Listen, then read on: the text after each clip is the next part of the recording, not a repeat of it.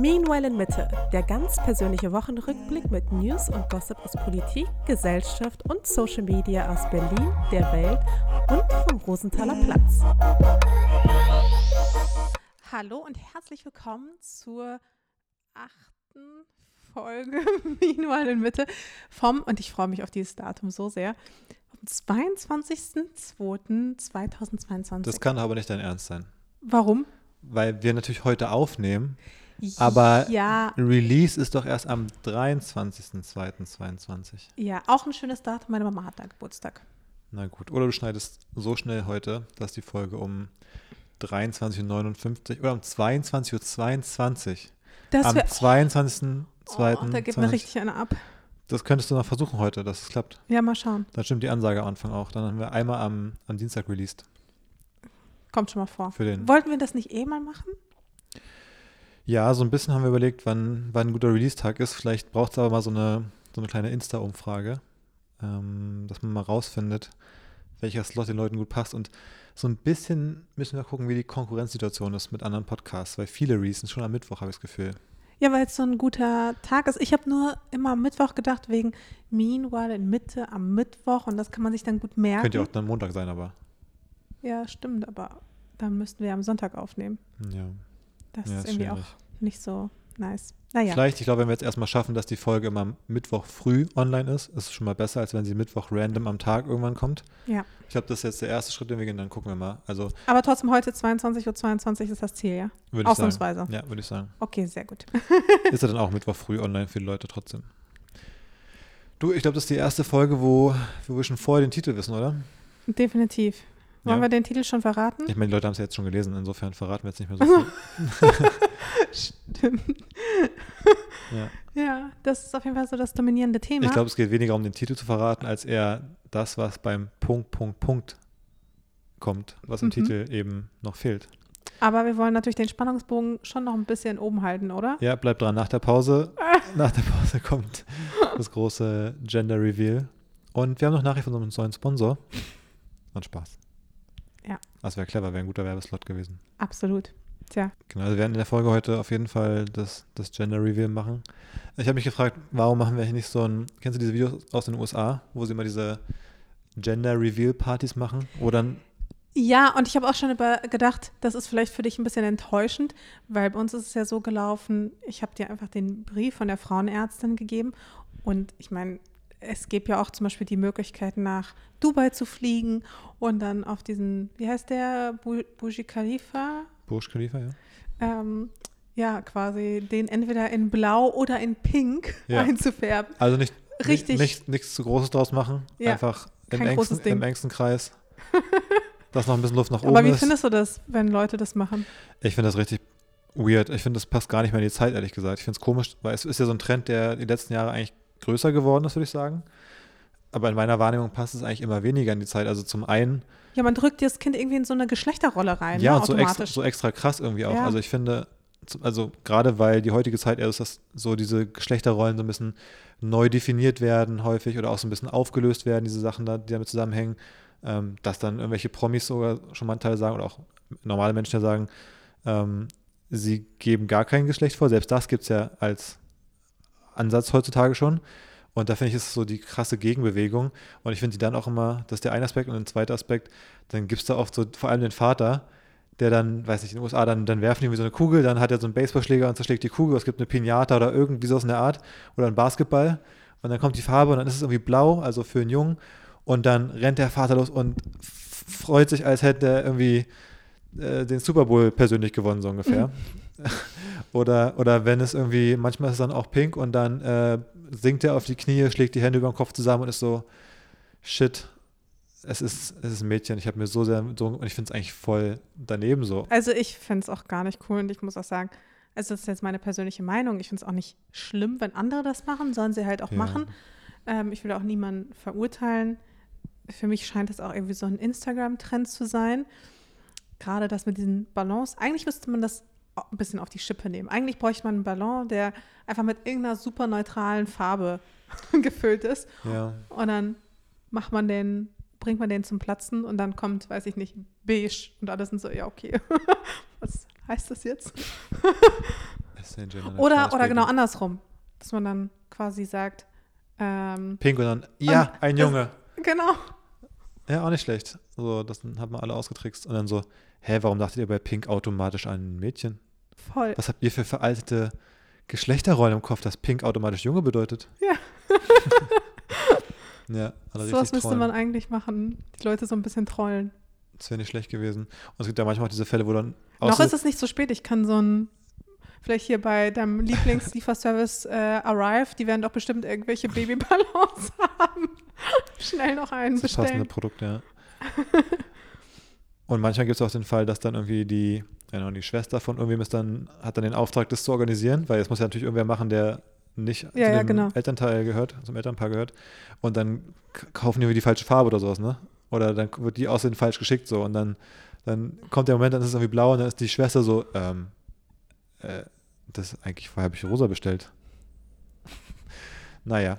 Ja, oder Ähm. stell dir mal vor, du machst eben genau das mit diesem Burj Khalifa, mit, dass du so ein ganzes Gebäude einfärbst und die Leute, die kriegen das irgendwie nicht so richtig hin und dann hast du da so einen riesen Tamtam gemacht. Dann denkt man vielleicht, es ist irgendwie ein Mädchen oder ein Junge und dann kommt es auf die Welt, dann ist es aber vielleicht doch das andere Geschlecht auch richtig frustrierend. Gut, wir haben ja auch noch nicht hundertprozentige Sicherheit. Nur ja, aber ich glaube, das weiß man auch zu dem, zu dem Zeitpunkt auch nicht. Ich habe noch zwei Gedanken. Zum einen habe ich gerade gedacht, man hätte, könnte auch so eine Drohnenshow machen, weißt du? Das ist das Neueste, dass man kein Feuerwerk mehr macht, dass man so, dass so tausende von Drohnen im Himmel so Dinge zeichnen, sogar so ganze Bilder machen oder so. Ah, ja, und so stimmt. über Berlin einfach, überm, überm, überm Platz einfach, so eine Drohnenshow, wo dann so mit so tausend Drohnen steht, it's a, und dann, was es, was wird. Das finde ich cool. Oder halt diese Flugzeuge, kennst du, die man dann Mit so so buchen kann? Mit so einem Banner. Ja. Da, freut, da freuen sich auch die, äh, die AktivistInnen. Mhm. Überhaupt keine Verschwendung. Aber wollen wir jetzt schon direkt das Geschlecht verraten oder wollen wir erstmal anders einsteigen? Nee, ich finde, wir können schon drüber sprechen. Direkt jetzt am Anfang. Ja, oder? Ja, okay. Und wie verkünden wir das jetzt? Willst du es sagen? Soll ich es sagen? Wir sagen es auf drei. Nein, also es wird ein Mädchen. Oh yes. Jetzt ist es raus. Ja, es wird ein Mädchen. Also tatsächlich war ich alles andere als überrascht. Das war eher so eine Bestätigung, weil ich die ganze Zeit schon dachte, es wird ein Mädchen. Und ich war so fest irgendwie drauf eingestellt. Ich weiß auch nicht, das war gar nicht, weil ich mir ein Mädchen gewünscht habe, aber weil ich in dem Moment, wo ich erfahren habe, dass ich schwanger bin, weißt du, das habe ich ja auch zu dir immer die ganze Zeit gesagt, ich habe im Gefühl, dass es ein Mädchen ist. Es war irgendwie auch gar nicht so eine richtige Frage und deswegen fand ich es auch schön, quasi auch diese Bestätigung für meine eigene Intuition zu hören. Gestern Abend haben wir eben den Umschlag ausgepackt. Du hast ihn ausgepackt. Mhm. Und was hast du gefühlt? Ja, also Freude einfach so, weil, also, weil da hätte für mich beides draufstehen können. Ich hätte mich genauso gefreut. Also es ist eher eine Freude über dieses, das war so ein Moment, wo man, wo jetzt diese Vorstellung so viel konkreter wird, ähm, wie die nächsten Monate und Jahre aussehen. Und ähm, ich finde, dass es so konkreter wird, das ist einfach löst irgendwie schöne Bilder so eher im Kopf aus. Aber das wäre in beide Richtungen genauso passiert. Ähm, insofern ähm, gar nicht so eine konkrete äh, Reaktion auf den, auf das Entweder-Oder, sondern wieder eher, eher ein, schönes Gefühl, dass man da irgendwie jetzt ähm, ein konkretes Bild im Kopf hat. Das fand ich super schön. Der erste Satz, den du, glaube ich, gesagt hast, war, okay, dann wird es ja so eine coole Snowboarderin. Ich habe Das war wirklich so dein erster Gedanke, glaube ich, oder? ja, ja, ich habe glaube ich davor noch gesagt, ich werde ein, ein Girl Dad. Ja, stimmt. Das ist ja auch so, äh, finde ich auch einen ganz, ganz coolen Trend, dass so Celebrity Dads äh, so dann das so auch rausstellen. Weil ich glaube, es gibt halt diesen Trend, den man wirklich oft so sieht, dass Männer sich extrem freuen, wenn es ein Sohn ist oder so ein bisschen enttäuscht reagieren, wenn es ein, eine Tochter ist oder so. Ich habe da auch so ein bisschen fast schon entgegenzutreten, so quasi, dass man, das ist g- genauso cool, wenn nicht sogar cooler ist, halt eine Tochter zu haben, ist es so ein bisschen was, was man auch so mit Absicht so ein bisschen zelebriert oder was manche Menschen machen. Finde ich ganz cool. Ähm, und sehe mich da auch so. Ich wollte gerade noch sagen, aus Spaß, als du meinst, für dich war es ein schöner Moment, weil du diese Intuition hattest, dass es mich natürlich, du hast dich gefreut, in meiner Männlichkeit hat es mich natürlich extrem getroffen, dass ich nicht in der Lage war, meine extrem ausgeprägte Männlichkeit weiterzugeben. ähm, nein, das ist Spaß beiseite. Ähm, natürlich gar nicht. Nee, ich fand's, ich fand's super cool. Und was ich, habe ich gestern auch schon zu dir gesagt, was ich dann richtig tatsächlich auch cool finde, ist, dass, und da habe ich auch heute mit, mit Jonas, meinem äh, Co-Founder von Floyd, drüber gesprochen, dass man als Mann, und ich, vielleicht ist es als Frau auch genauso, wenn man quasi weiß, man bekommt ein Kind, was das eigene Geschlecht hat, dann glaube ich, ist der, der Weg, den man so ein bisschen im Kopf und vor Augen hat, schon so ein bisschen vorgeprägter von den eigenen Erfahrungen. Also ich habe dann gesagt, bei einem Jungen, da ist in meinem Kopf dann sofort klar, ah ja klar, mit fünf oder sechs geht er halt zu den Minis zum Fußball. Und dann gehen wir zu einem Stadion und dann machen wir die die Sportarten zusammen und dann reden wir über die und die Themen so. Da hat man schon so, ich glaube, da, da fällt man schnell so dahin, dass man so den, den Lebensweg fast schon so dem eigenen nachmodelliert irgendwie. Ja, dass man quasi seine eigene Identität dem Kind so ein bisschen aufdrückt, ne? Genau. Ich weiß nicht, ob du das als, ob, als, als Frau das auch so wahrnimmst, ob du da auch so Dinge Kann schon gut sein. Also voll. Ich glaube, das wird, das ist immer eine Herausforderung und ich glaube, deswegen sagt man ja dann auch immer, dass vielleicht irgendwie die Beziehung zwischen Junge und Mutter und Mädchen und Vater dementsprechend enger ist. Vielleicht ist da einfach die, die Wahrnehmung oder so offener. Weil wenn ich jetzt quasi weiß, da, da wächst jetzt ein Mädchen, eine Frau heran, da habe ich eben nicht diese vorgeprägten Sachen im Kopf. Also klar denke ich mir so, es wäre schon cool, ich gehe gern Snowboarden, ich gehe gern irgendwie Wakeboarden und wir machen, ich gehe auch gern zum Fußball so ungefähr. So wie kann ich das auch vielleicht einer Tochter oder also meiner Tochter näher bringen, weil ich die Sachen, glaube ich, cool finde, ähm, als, als einen coolen Weg so. Aber es ist trotzdem anders und ich, vielleicht ist man in dieser Wahrnehmung offener und auch offener dafür, wie sich dann die Tochter auch entwickelt in meiner Rolle.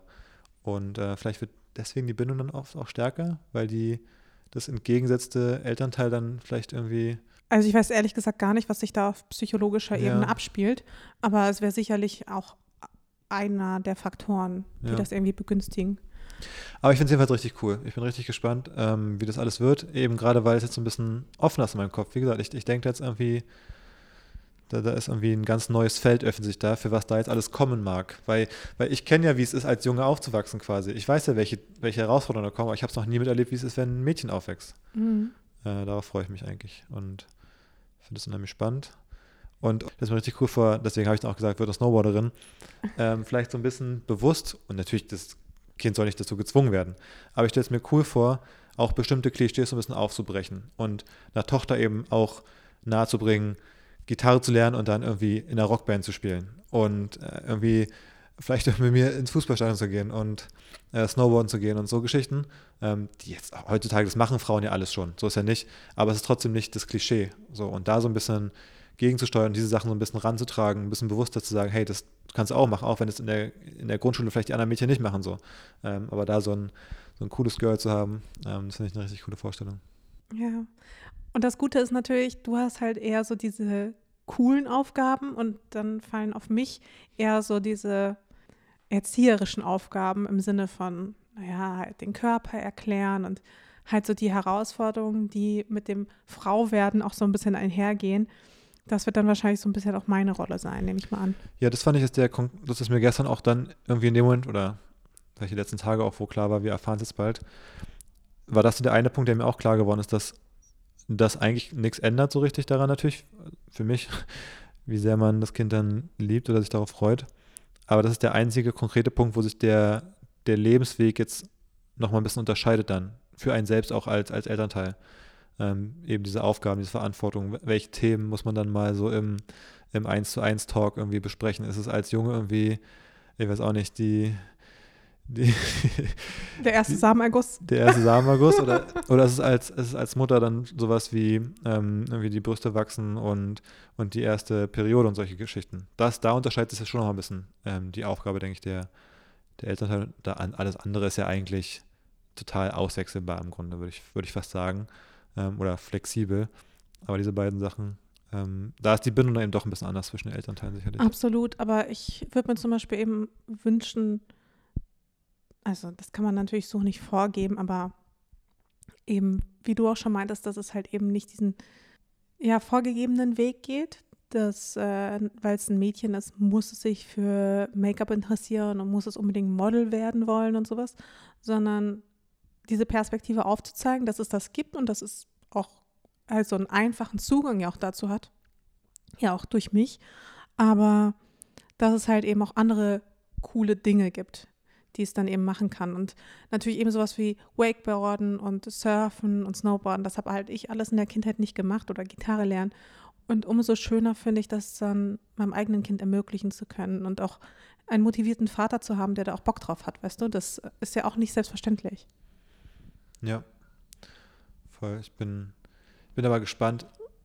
Jetzt gerade hat man diese ganzen Vorstellungen, um was man, wie man es offen gestalten kann. Das Kind, egal welches Geschlecht, kann sich das alles aussuchen so.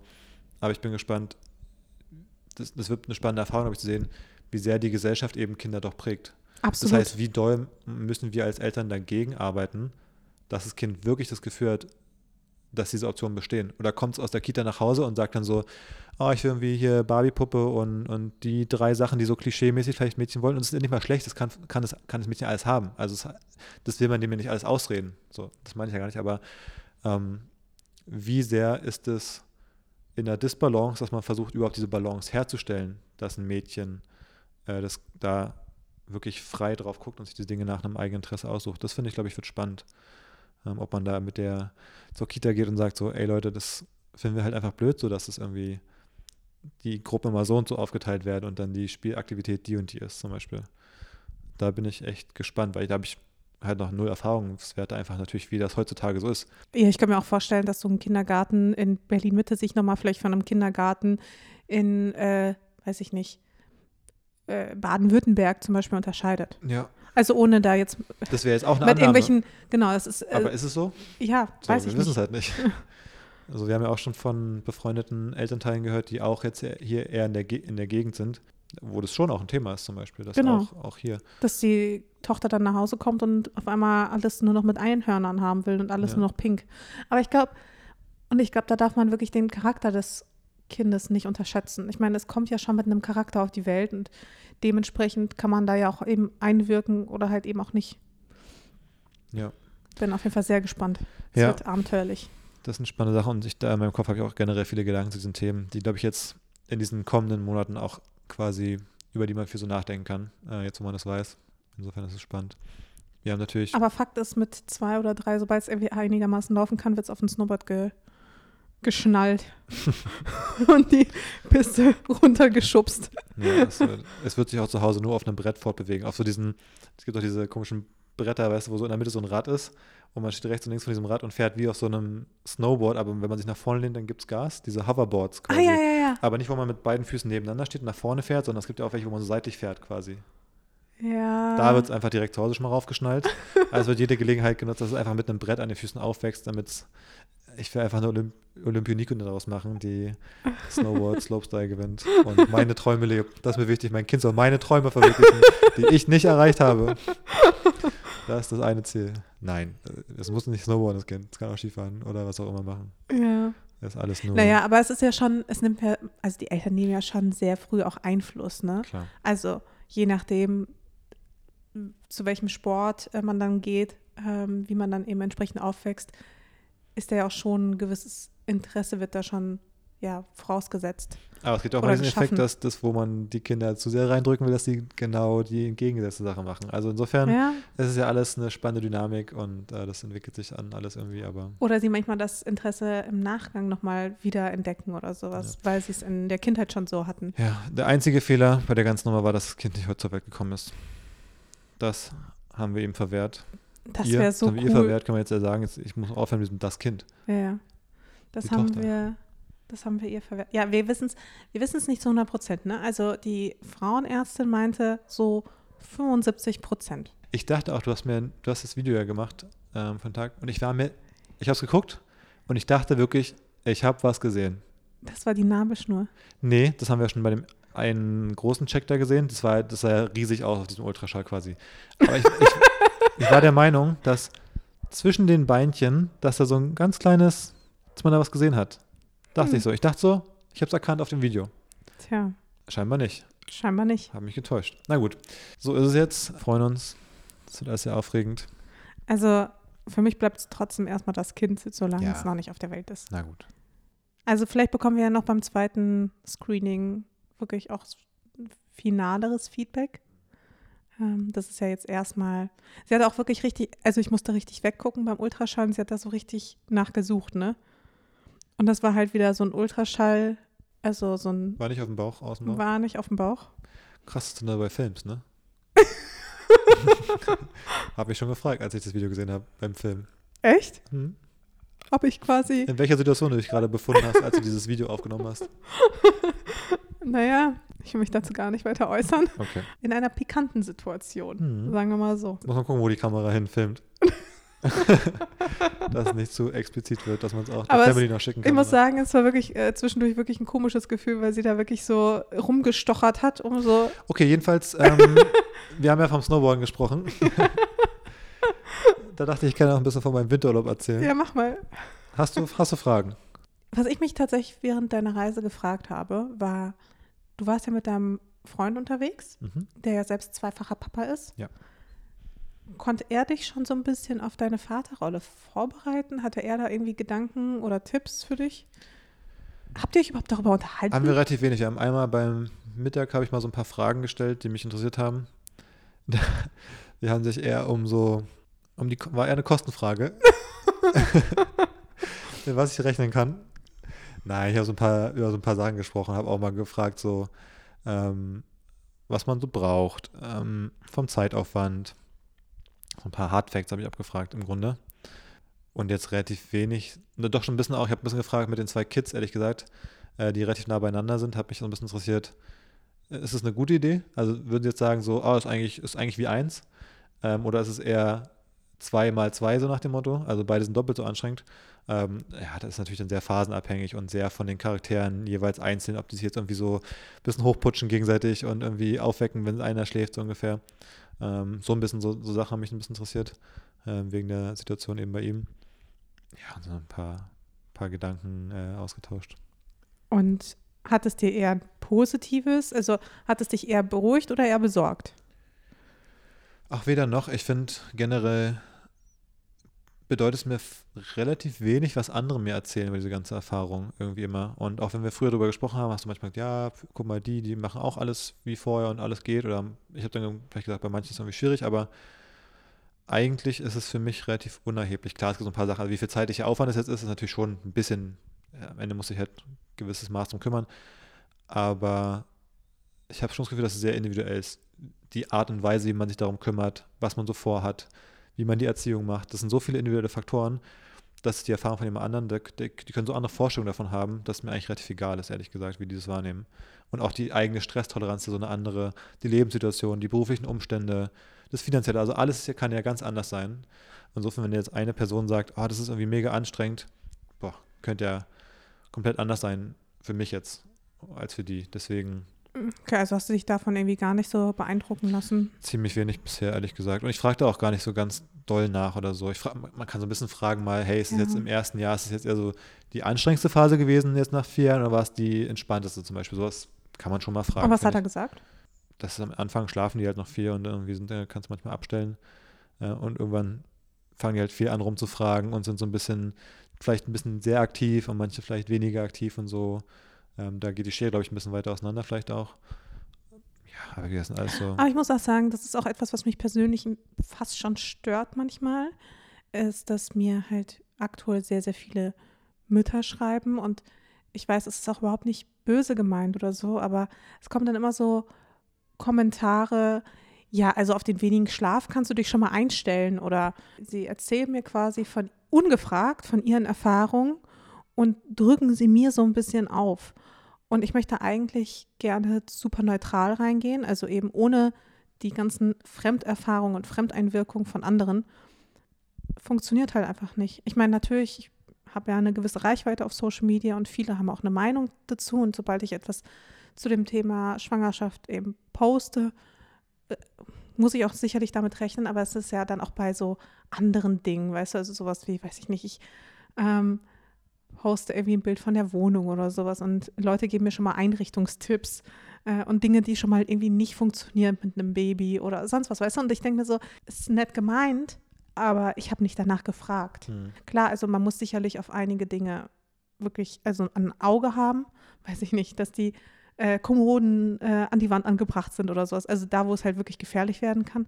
Mich nervt das, dass Menschen versuchen, nicht absichtlich, aber äh, unabsichtlich, mich schon vorher wahnsinnig zu machen. Hm. und mich auf so viele Sachen hinzuweisen, wo ich mir so denke, es ist noch gar nicht die Zeit dafür. Ja. Ich werde da schon noch reinwachsen. Ja, ich glaube, ich finde, da gibt es ein bisschen zwei Arten. Es gibt einmal die, die es vielleicht ein bisschen unabsichtlich machen, wo es gut gemeint ist, die einfach gemerkt haben, das war ihr krassestes Learning so.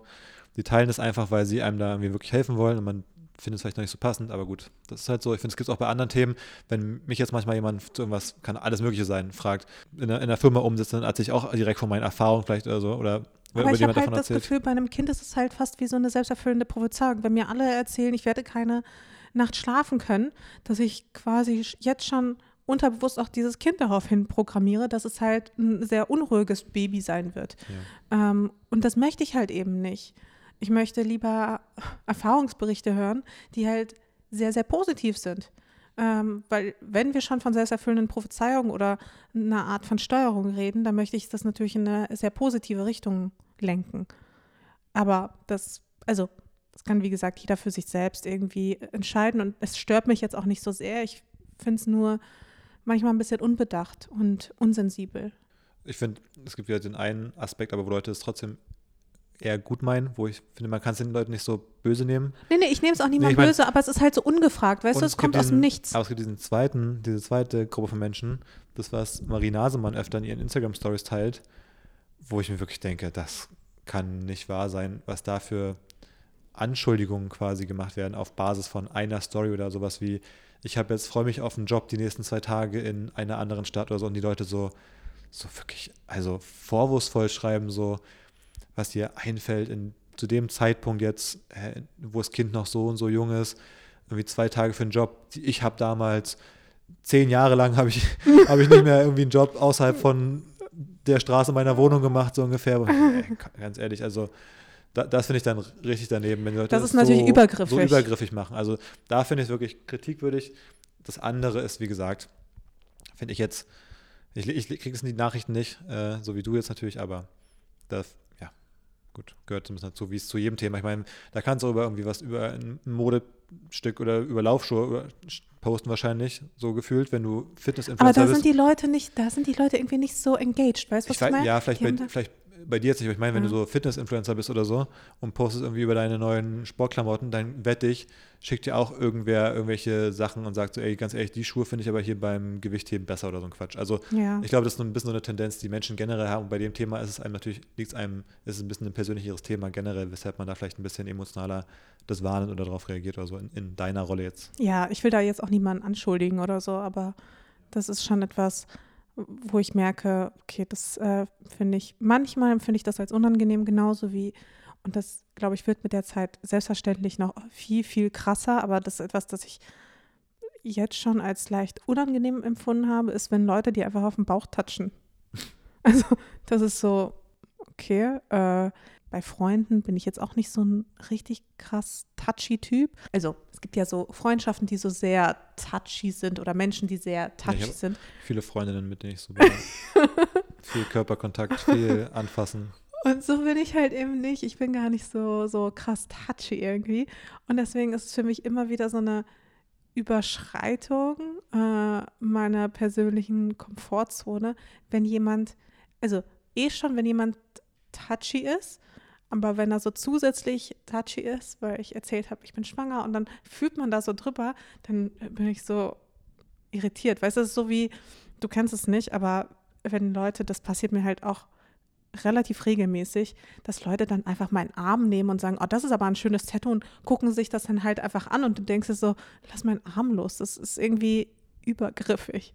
Und diese Übergriffigkeit, ich glaube, da werde ich auch richtig fuchsig vielleicht irgendwann, wenn Leute dann einfach das Baby antatschen, weil ich glaube, das wird dann auch nochmal kommen. Ich würde ja gern fremde Hundis immer streicheln. Ja. aber ich mache es auch aber. nicht. Ich versuche auch, mich zusammenzureißen, weil ich stelle mir vor, wenn ich einen eigenen Hund hätte und ich laufe so durch den Park und dann läuft es so lang und dann jeder hat das Gefühl, er muss meinen Hund antatschen mit seinen Pfoten, also die Menschen.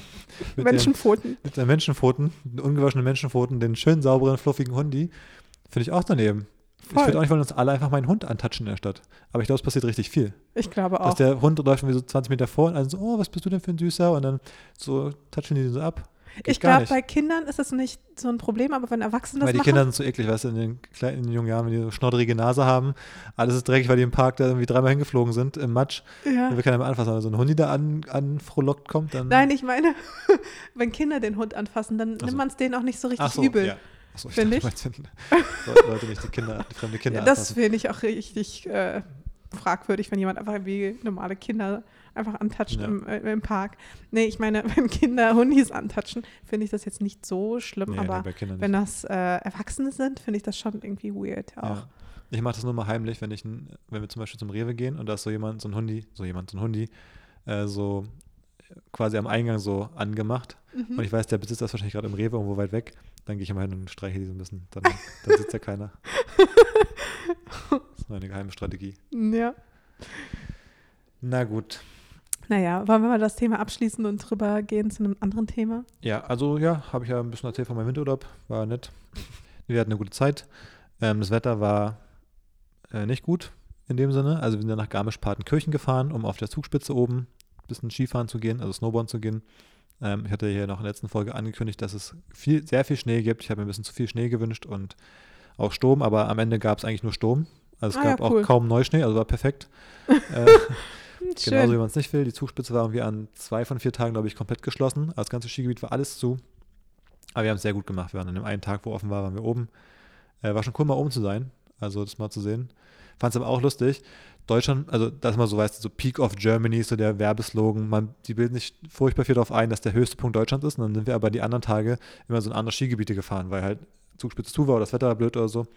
Und dann sind wir halt am, am dritten Tag nach Sölden gefahren und in Sölden, im Skigebiet, da ist einfach so, da ist halt alles höher als die Zugspitze einfach. ist so eineinhalb Stunden weg und weißt du, Zugspitze ist so, ja, hier der höchste Gipfel und fahr nach oben und da fahren so die ganzen, die, die ganzen Share, Sharelifts fahren irgendwie einfach, einfach hoch auf 3200 Meter irgendwo, fährt einfach Pisten runter, ganz normal. Keiner macht irgendwie ein großen, großes Fass auf. Fand ich irgendwie ganz lustig, ähm, wie besonders man die Zugspitze findet, aber eigentlich sind daneben die ganzen Berge alle höher. Aber was ich besonders, tatsächlich besonders finde an der Zugspitze, und ich meine, ich habe da jetzt natürlich auch nicht so viele Vergleichswerte, aber dass du halt so ein breites Panorama siehst an Bergen. Das Das, fand ich ganz cool. Also, ist dass da, cool. dass du halt super weit schauen kannst. Und gleichzeitig aber auch so krass runterguckst. Weil Ja, ich finde, genau. wenn du weiter in die Alpen reinfährst, da bist du zwar oben, aber dann ist um dich rum, kannst du nicht so viel ins Tal gucken. Dann guckst du oft nur so auf Hänge und dann direkt den nächsten Hang. Aber Genau. Zugspitze guckst du halt runter, wie in- den Ort so ungefähr. Auf den Alpsee, auf Garmisch-Partenkirchen, äh, auf der anderen Seite so auch ins Tal. Das fand ich auch richtig cool. Und dann waren wir am letzten Tag in so einem anderen Skigebiet, was äh, quasi am nächsten Berg war. Und da war es auch super episch, hatte ich so noch nie, wo du beim Skifahren so ins Tal wirklich wie in so ein, in den Ort reinguckst einfach. So beim Runterfahren. Gegenüber war dann, es war so ein Plateau und dann kam dahinter wieder die Zugspitze, die komplett hochgeschossen ist. Also das ist schon eine coole Landschaft, die man da hat. Ähm, Das ist auf jeden Fall das Besondere im Vergleich zu so den anderen Alpengebieten, finde ich. Das war cool. Ich glaube, man Naja. unterschätzt das immer total, was es so in Deutschland für wunderschöne Landschaften gibt, ne? Ja, wir haben einen Abend auch so eine, wir haben mal wieder ein bisschen Fernsehen geguckt, äh, weil wir hatten nicht so viel anderes zu tun teilweise dann abends. Und dann lief so eine Sendung Deutschlands größte Geheimnisse, ich weiß gar nicht auf welchem Sender oder so. Und dann ging es lauter so Sehenswürdigkeiten in Deutschland oder besondere, irgendwie die größte Glashütte, wo irgendwie Glas noch per Mund geblasen wird. Die ist irgendwie die drittgrößte der Welt, ist irgendwie in Deutschland, irgendwie so Geschichten. Und da war auch eins, ähm, so, eine, so eine Brücke irgendwo im, ah, im Vogtland oder so. So eine riesige Eisenbahnbrücke, die sie irgendwie vor 200 Jahren aus einer Million Ziegelsteine gebaut haben. Sieht super episch aus, einfach. Ähm, und so Sachen gibt es in Deutschland, die man einfach nicht weiß. Ja. Ähm, Obwohl es eigentlich voll die, sah schon richtig cool aus. Äh, kennt man halt nicht. Und so ist halt mit der Zugspitze teilweise auch, dass man es nicht so richtig auf dem Schirm hat. Oder im Harz war dann irgendwie der höchste Staudamm in Deutschland, da war irgendwie die größte Zipline. Also alles so Sachen, die man nie ich glaube, weil mitbekommt. die Deutschen an sich eher so ein Volk sind, die eher nach, in andere Länder reisen und gar nicht so Ja. viel im eigenen Land verreisen. Im Vergleich, jetzt weiß ich nicht, zum Beispiel zu den Franzosen oder so, die ja häufig, oder Italienern, die ja häufig Urlaub im eigenen Land machen, ähm, würde ich sagen, sind die Deutschen eben nicht ganz so auf das eigene Land gepolt. Der deutsche Selbsthass einfach nach, durch die Geschichte. Ja, vielleicht. Ähm, und deswegen sind auch diese Orte nach wie vor jetzt nicht so krasse Touri-Hotspots. Ja. Gut, ich glaube, wenn man da hinfährt, da ist ehrlich gesagt schon einiges los. Aber es ist jetzt nicht so, wie man bei diesen Instagram-Bildern, weißt du, oder diese Instagram-Videos, Hm, behind the scenes, wo alle sich anstehen, um Nee, dieses eine da- da Motiv ist eine- zu machen, da wie irgendwie in Art von- Bali oder so. Da ist eine andere Art von Massentourismus. Da sind so Busse voller Rentner, die dahin fahren. Weil meine Opa, und das meine ich gar nicht böse. Und ich finde es deswegen vielleicht gar nicht doof, die Sachen jetzt nicht zu machen, sondern später, wenn man älter ist und nicht mehr so viel fliegen will, weil es anstrengender ist. Dann kann man ja die deutschen Sachen abarbeiten vielleicht. Ähm, aber meine Opa, die sind auch, die fahren auch so den Harz oder irgendwie so Sachen oder nach, keine Ahnung, irgendwo nach, nach Sachsen oder so. Mit so einer Busreise halt. Und dann ist da so ein riesen Parkplatz, wo nur Busse stehen, wo dann wirklich so 40 Rentner aussteigen und dann da, da langdackeln, macht halt, machen halt wenige Fotos oder mit so analogen Kameras halt nur, mit so der alten Dia-Kamera noch. Ähm, aber diese Art von Tourismus, glaube ich, ver vereitelt da äh, ein Foto ohne Menschen und nicht so diese Bali-Schlange, wo alle irgendwie ein Selfie machen wollen vor irgendeinem so einem, äh, Himmelstor oder so. Ja. Ja, ich glaube, das ist, ist da vielleicht das Problem. Eigentlich hat da schon viel los und dann auch so die chinesischen Reisegruppen, die auch einfach da alles wegfotografieren, vielleicht auch. Die man, glaube ich, viel auch in Deutschland an solchen so Schloss Neuschwanstein so hat, Genau, ich. aber das sind ja bekannte, Ja, das sind das sind ja die bekannten Ziele. Ähm, aber davon gibt es ja eben auch nicht so viele in Deutschland. Also das mit dieser Glashütte, das wusste ich jetzt zum Beispiel nicht. Oder diese ist ja Eisenbahnbrücke keine oder sowas. In dem Sinne, sondern Und ist ja- aber selbst sowas wie die sächsische Schweiz, also da diese Basteibrücke, Hm. als wir ja morgens dort waren, so voll war es halt jetzt auch nicht, ne? Ja, das stimmt. Also es hielt sich auf jeden Fall noch im Rahmen. Wir hatten die ganze Brücke für uns. Das stimmt. Du, aber eine Sache noch zum Winterurlaub, ne? Ich habe das Gefühl, ich habe ganz deutlich gemerkt, ich werde älter. Hm. Ich hatte das Gefühl, Wirklich? ich bin körperlich gepiekt. Also gepiekt schon in der Vergangenheit. Also jetzt geht es nur noch bergab, ja? ist schwer zu sagen, wo das Peak lag. Ob das vor einem Monat war oder vor drei Jahren Mhm. oder vor fünf Jahren, ist sch- schwer zu sagen. Aber ich merke, der Gipfel liegt hinter mir, ist was ich sage.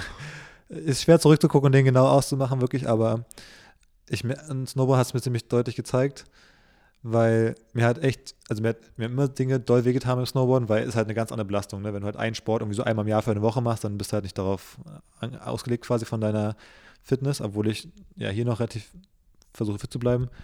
Ähm, aber mir haben so Sachen wehgetan.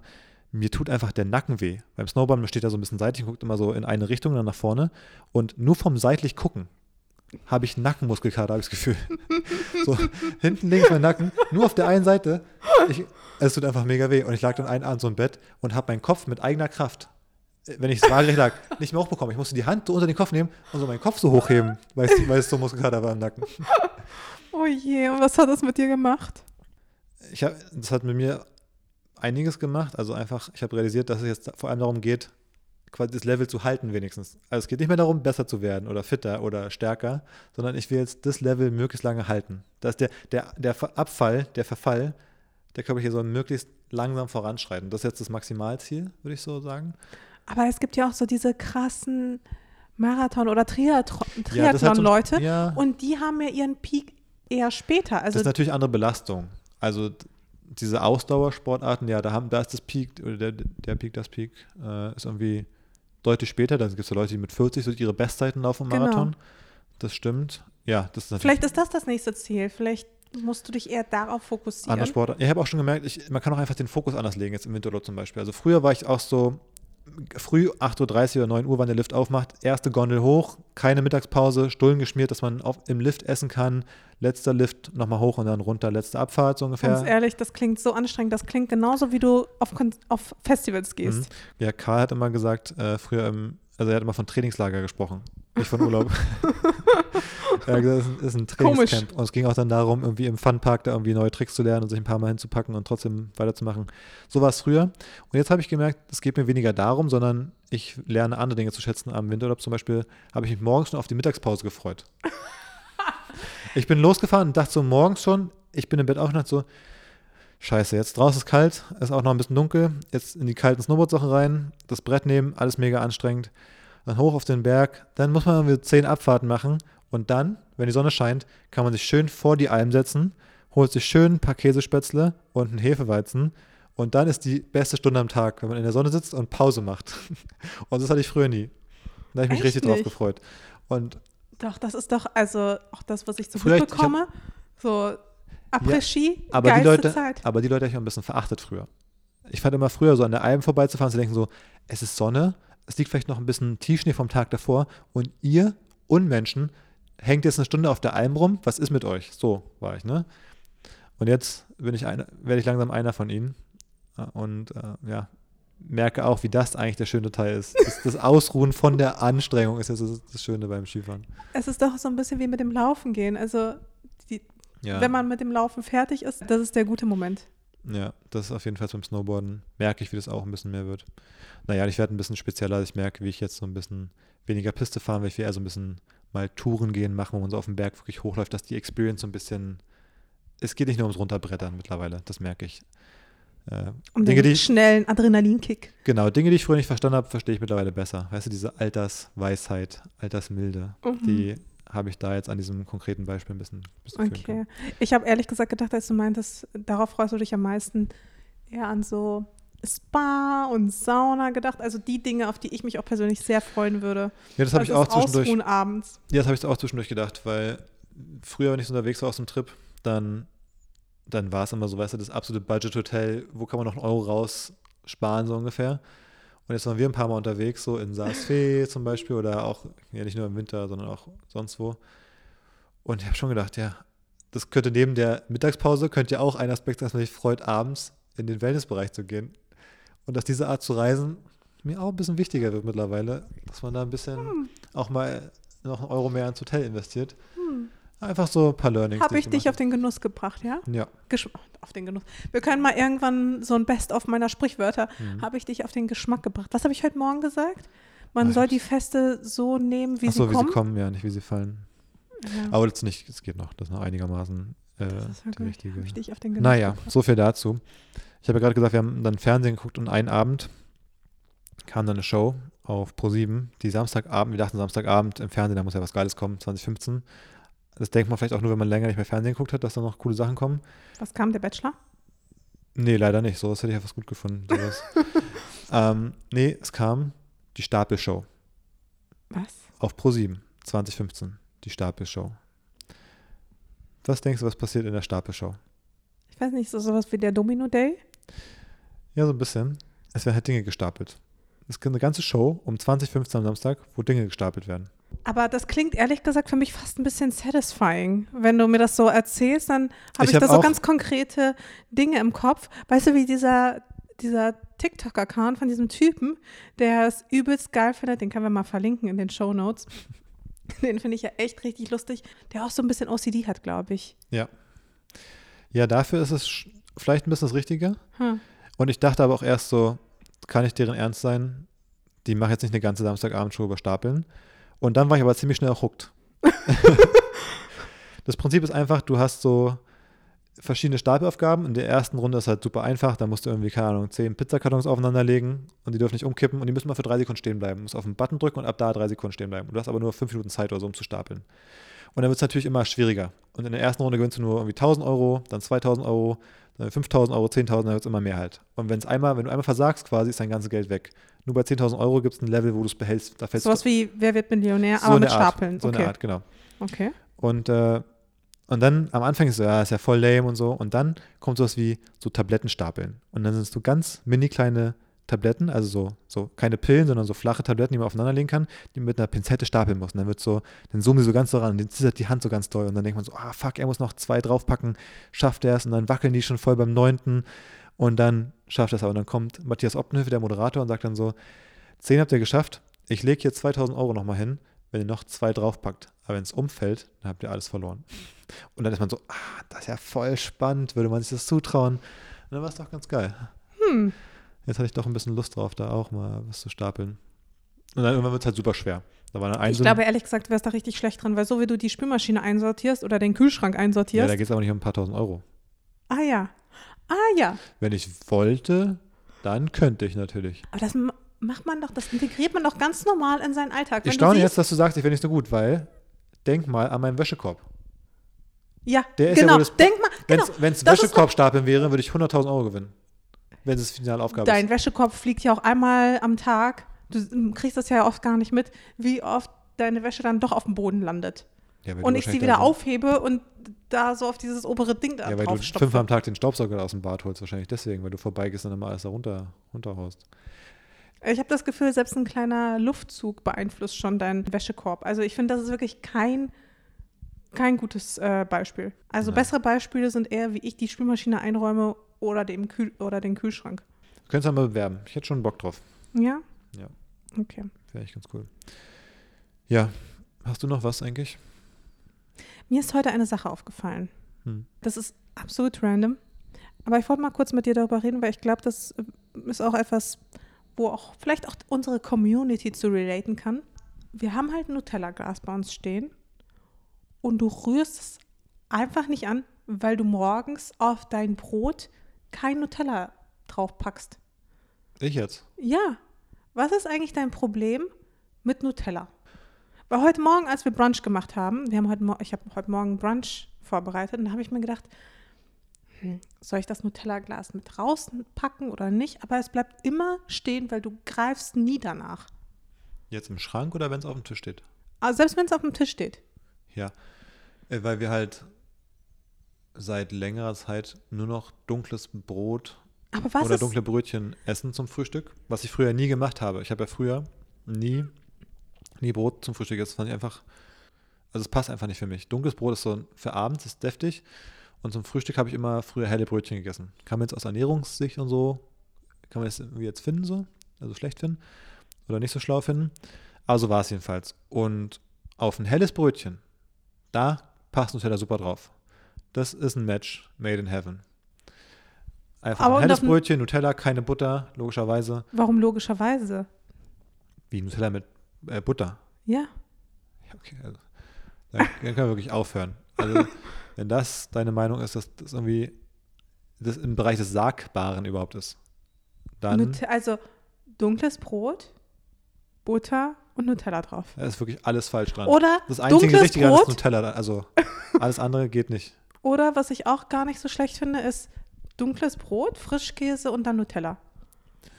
Okay. äh, Someone call the FBI.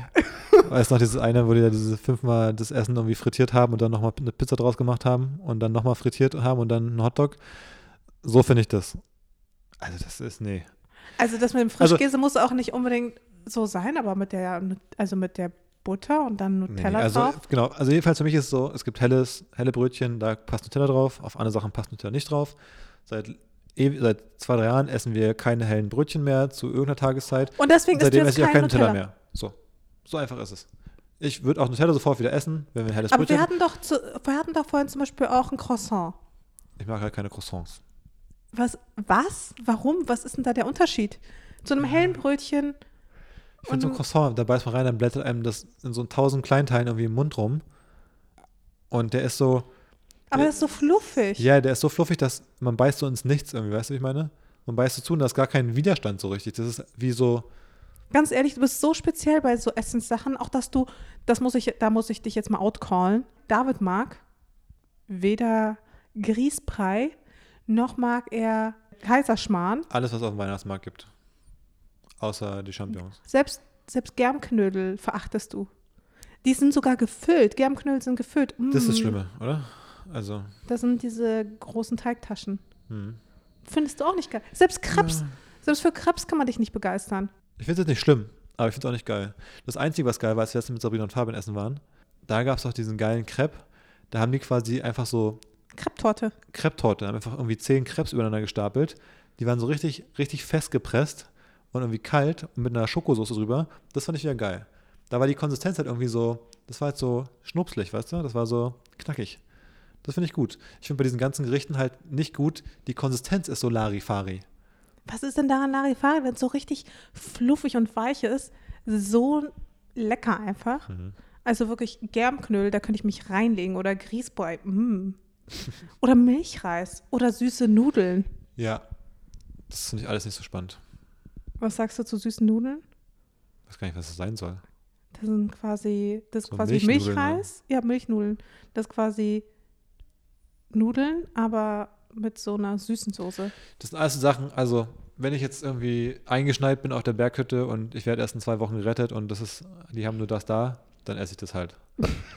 ähm, aber sonst, wir waren jetzt auch auf der Alm den letzten Tag und es gab quasi nichts Vegetarisches, außer irgendwie äh, Germknödel und eine Portion Pommes. Habe ich eine Portion Pommes genommen. ich hatte mega Bock auf Käsespätzle, gab es nicht. Dann konnte ich noch Pommes essen. Weil die zwei, drei vegetarischen Sachen waren halt irgendwie so dieser Weihnachtsmarktkram. Habe ich darauf verzichtet und so ist es jetzt. Oh mein Gott, das ist Ja. einfach, ich verstehe es nicht. Ja, Aber das wollte ich, das ist mir auf jeden Fall heute Morgen aufgefallen. Dann dachte ich mir so, was stimmt einfach nicht mit dir? Ja. Das ist die Frage. da so müssen, die, speziell. müssen die Zuhörerinnen jetzt mal für sich bewerten, mit wem hier was nicht stimmt? Äh, mit der Person, die keine Germknödel isst oder die Person, die dunkles Brot, Frischkäse und Nutella isst? Einfach mal, einfach mal kurz drüber nachdenken, wer jetzt hier wirklich daneben liegt. Und dann kann Ja, man da meistens, man muss natürlich der Transparenz wir, wir halber machen vielleicht sagen, mal das hier als Ausschnitt und dann kommt das mal in deine Insta-Story mit einer Abstimmung, Mhm. wo ich gerade frage, Germknödel, was, was ist kranker? Germknödel oder dunkles Brot, Nutella und, und nee, nee, was ist, was ist spezieller? Sind die Leute eher Fraktion dunkles Brot, Butter, Nutella oder ausschließlich weiße Brötchen Ja, mit gut. Nutella? Das finde ich eine gute Abstimmung. Ja, Können wir mal gucken. okay. Gut, haben wir das geklärt. Was hast du denn noch? Ich habe noch eine letzte Sache. Und zwar habe ich den Podcast von Lex Friedman gehört letzte Woche. Und er hatte zu Gast den Autoren von Wait But Why, diesem Blog, der immer so über verschiedenste Themen so spannende ja, Wissenschaftstexte schreibt und so Gedankenexperimente macht und so. Und äh, also Tim Urban heißt er. Und die haben dann über so AI gesprochen und über kollektives, kollektive Intelligenz und wie schlau sind wir als individueller Mensch und wie schlau sind wir als gesamte Spezies so.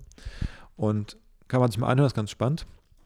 Aber einen speziellen Punkt daraus fand ich super interessant, war, wenn wir jetzt als Menschheit, wir wären alle noch da, also alle sieben oder acht Milliarden, wie viel wir sind, aber alles an Technologie, alle Häuser, alles, was wir so haben, Klamotten, wir sind einfach von heute auf morgen nackt auf dem Planeten in der Natur, so wie die Erde war, bevor so die Menschheit sich so entwickelt hat.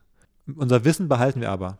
Also alles, was wir wissen, quasi so in unserem Kopf, ist schon noch da. Wir wissen auch, dass wir iPhones hatten, zum Beispiel bis gestern. Wie lange brauchen wir, um ein iPhone 13, das ist das aktuellste, Ja, ich glaube schon. Um ein iPhone 13 herzustellen? Ein Jahr vielleicht. Meinst du? Man kann auch nicht kommunizieren mit irgendjemandem, ne? so richtig, außer mit den Leuten, die um einen rumstehen. Und alle rennen nackt wild durch die Gegend rum. Also wir müssen erstmal wieder anfangen, irgendwie zu überlegen, wir müssen erstmal Feuer Naja, machen. genau. Wir müssen Holz sammeln und Feuer machen. Und dann schlagen wir uns aber alle tot, weil es gibt halt dann irgendwo, wir stehen halt hier irgendwo in Berlin-Mitte und müssen erstmal irgendwo hinkommen, wo es überhaupt Holz gibt, so ungefähr. Um Feuer zu machen. Und dann, Ja. um uns einen Unterschlupf zu bauen, hier irgendwo mitten in, im Flachland. Ich glaube, ich glaube, das wird so die erste Hürde sein. Und es wird wahrscheinlich auch am meisten Zeit brauchen, sich kurz auf diese Situation einzustellen und schon mal für die Grundbedürfnisse zu sorgen.